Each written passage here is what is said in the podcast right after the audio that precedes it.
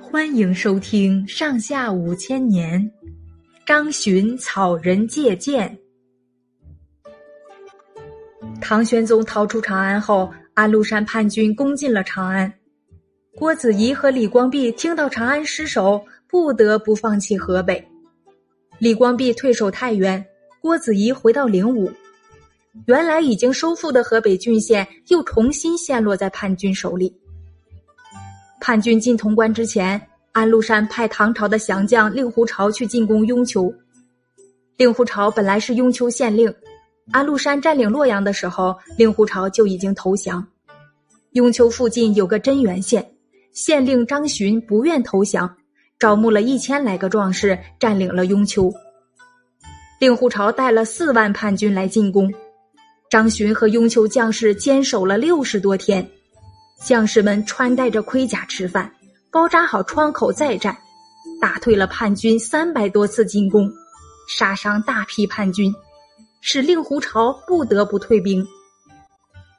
第二次，令狐潮又集合人马来攻城，这时候长安失守的消息已传到雍丘，令狐潮十分高兴，送了一封信给张巡，劝张巡投降。长安失守的消息在唐军将士中传开了。雍丘城里有六名将领，原来都是很有声望的人，看看这个形势，都动摇了。他们一起找张巡说：“现在双方力量相差太大，再说皇上是死是活也不知道，还不如投降呢。”张巡一听，肺都气炸了，但是表面上装作若无其事。答应明天跟大伙儿一起商量。到了第二天，他召集了全县将士到厅堂，把六名将领喊到跟前，宣布他们犯了背叛国家、动摇军心的罪，当场就把他们给斩了。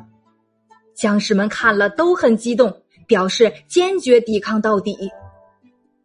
叛军不断攻城，张巡组织兵士在城头上射乱箭，把叛军逼回去。但是日子一长，城里的箭就用完了。为了这件事，张巡怎么能不心焦呢？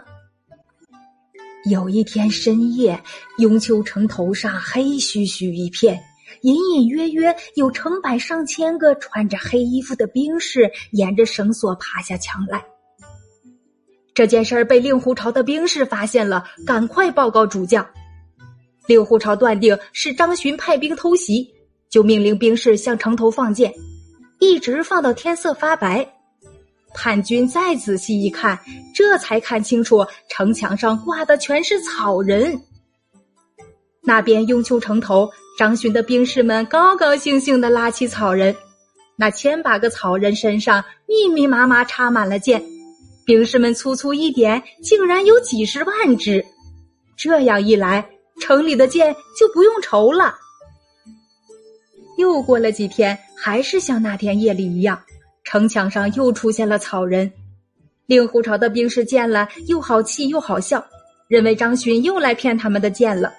大家谁也不去理他。哪知道这一次城上掉下来的并不是草人，而是张巡派出的五百名勇士。这五百名勇士乘叛军不防备，向令狐潮的大营发起突然袭击。令狐潮想要组织抵抗，已经来不及了。几万叛军失去指挥，四下里乱奔，一直逃到十几里外，这才喘了口气儿，停下来。令狐潮一连中计，气得咬牙切齿。回去后又增加了兵力攻城。张巡派他的部将雷万春在城头上指挥守城。叛军看到城头出现了一个将领，就放起箭来。雷万春没有防备，一下子脸上中了六箭。他为了安定军心，忍住了疼痛，动也不动的站立着。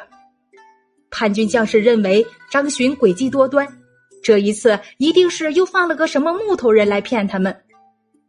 后来令狐潮从间谍那里得知，那个中箭后屹立不倒的木人就是将军雷万春，不禁大吃一惊。令狐潮在城下喊话，请张巡见面。张巡上了城头，令狐潮对他说：“我看到雷将军的勇敢，知道你们的军纪确实严明，但是可惜你们不识天命啊！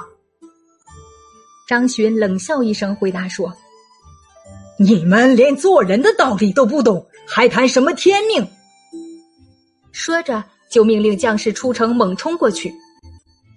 令狐潮吓得拨转马头，没命的逃跑。他手下的十四个叛将也都被张巡将士活捉了。